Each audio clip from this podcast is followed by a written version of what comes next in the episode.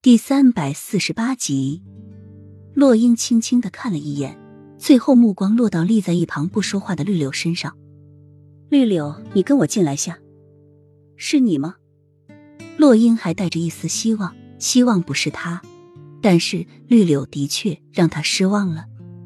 绿柳一听，立即就跪在洛英面前，哭着说：“夫人，奴婢也没有办法，是皇后要奴婢这么做的。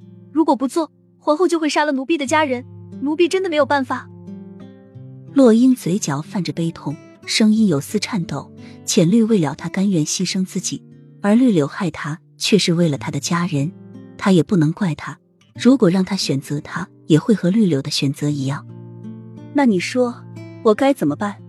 不把你交出去，太子宫的人都要死；交出了你，你可知你会死的有多惨？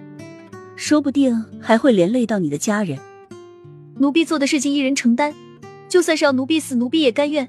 但是皇后娘娘想要对太子不利，如果不把皇后定罪的话，皇后以后还是会害太子殿下的。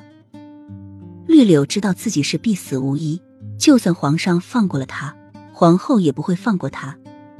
洛英摆摆手，按着太阳穴，他就知道这件事是皇后所为。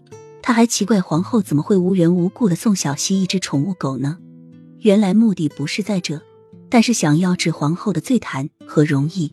齐盛瑞向来对幼梅的话言听计从，从不怀疑。如果单凭一个绿柳，不仅不会扳倒皇后，反而还会连累整个太子宫。对付皇后，明着是不行的，只能来暗的。洛英抚着绿柳湿润的脸，眸子中满是痛惜。她是浅绿的妹妹。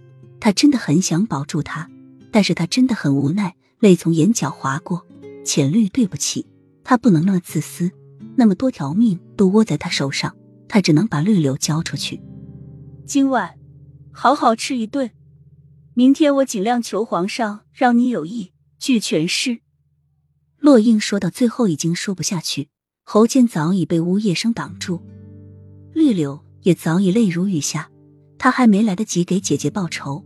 连自己都搭上去了，姐姐给他的这条命等于白给了，他对不起姐姐，